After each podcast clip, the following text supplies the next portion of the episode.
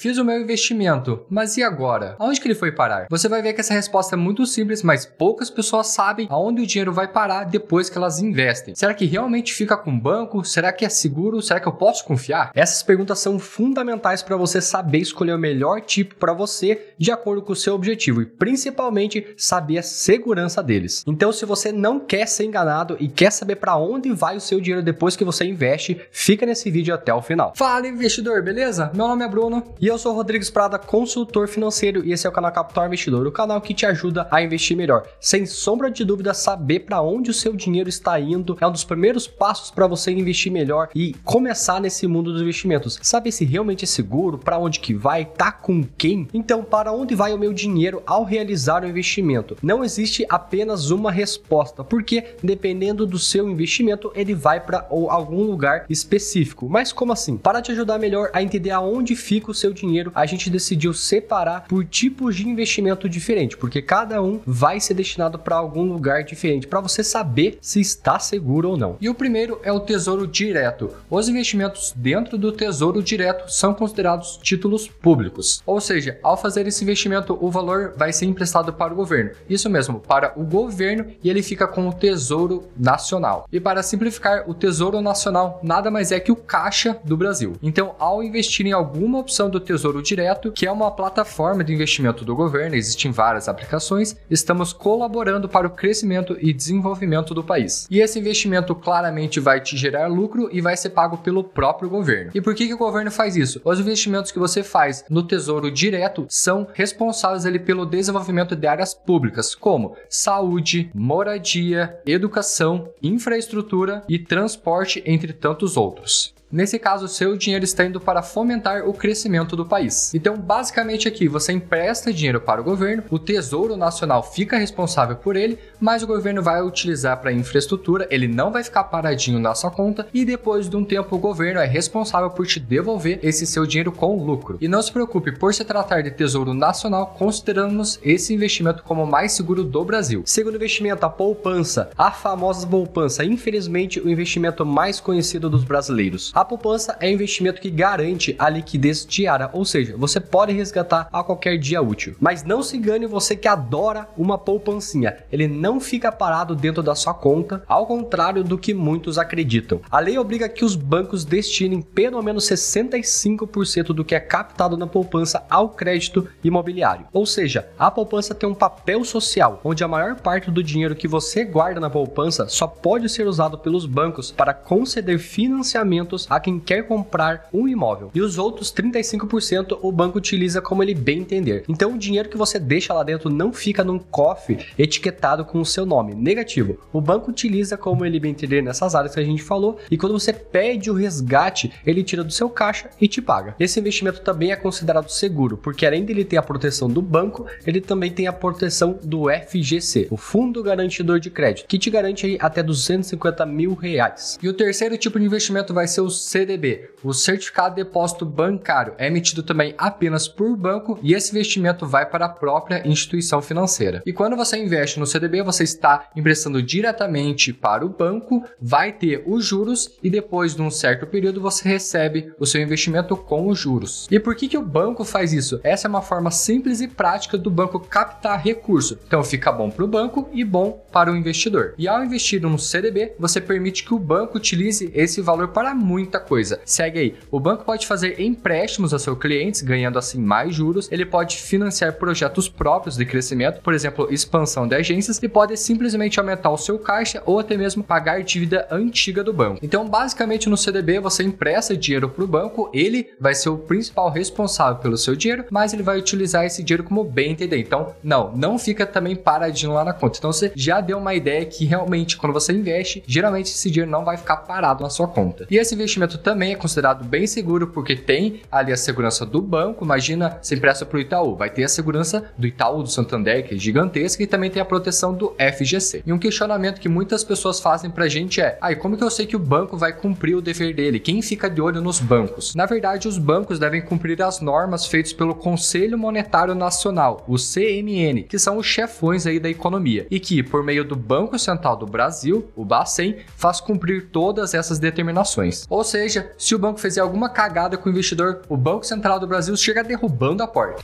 Brincadeira. LCI e LCA. Apesar de também ser emitido pelos bancos, ao contrário do CDB, a letra de crédito imobiliário e letra de crédito agronegócio possuem lastro, lastro? Aqui que começa a ficar interessante. Ter o lastro significa que o banco só pode usar aquele seu dinheiro para, no caso da LCI, somente financiamento imobiliário de uma casa própria, por exemplo. E no caso da LCA, somente financiamento do agronegócio. O Joãozinho que quer comprar um trator para ajudar na fazenda dele. Dessa forma, ao investir, você está emprestando o seu dinheiro para o banco que ele vai utilizar para esses fins específicos. Ele não pode usar para o que ele bem entender. Ao contrário do CDB, por exemplo. E o seu dinheiro não fica parado na conta, ele é utilizado para outros empréstimos. Essas opções também são reguladas pelo Banco Central e tem a mesma segurança que poupança, CDB, porque conta com a garantia do FGC. Ações, a queridinha da renda variável. Para você que quer investir em uma empresa e virar sócio dela, pelo menos um pedacinho dela, existem duas opções. Ou você entrar no mercado primário ou no mercado secundário. No mercado primário, é comum que o seu dinheiro aplicado vá diretamente para as empresas, e para isso é necessário fazer um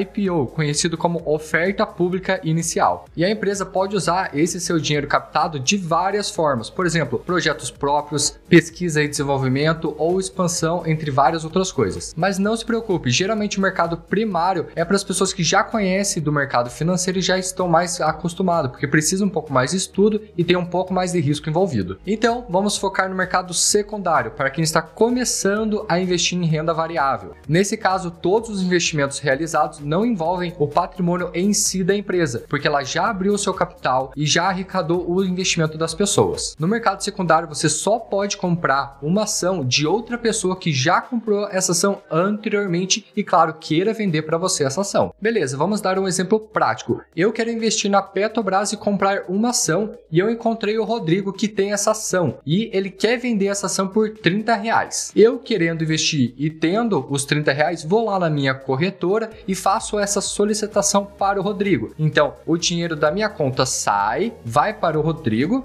e essa ação que estava no nome dele vem para a minha conta e fica no meu nome e eu virei sócio minoritário da Petrobras. Tá, mas cadê o meu dinheiro agora? Cadê esses 30 reais? Teoricamente ele não existe mais. Você transferiu para ele e você agora possui a ação da Petrobras. E você pode vender futuramente por 50 reais ganhando ou também pode vender por 20 reais perdendo dinheiro. Nesse contexto, o preço da ação é definido teoricamente pela oferta e pela demanda. Assim, ele pode variar todo dia. Tá, mas não ficou claro como é que eu sei que essa ação está protegida e está no meu nome? Relaxe que na hora da compra o seu CPF já foi vinculado a essa ação e está lá na nossa Bolsa Brasileira, a B3. E todas essas operações são reguladas pela Comissão de Valores Mobiliários, a CVM, muito respeitada aqui no país. E o último investimento que a gente vai falar são os FIIs, os Fundos de Investimento Imobiliário. Eles têm uma característica bem especial, que é a transparência deles. O investidor sabe exatamente para onde está sendo destinado o dinheiro que ele colocou no fundo. Isso dá mais clareza para você saber realmente aonde está o seu dinheiro. E apesar de não ser tão conhecidos como Tesouro Direto, CDB e LCI, os fundos imobiliários estão atraindo muita gente e muitos investidores.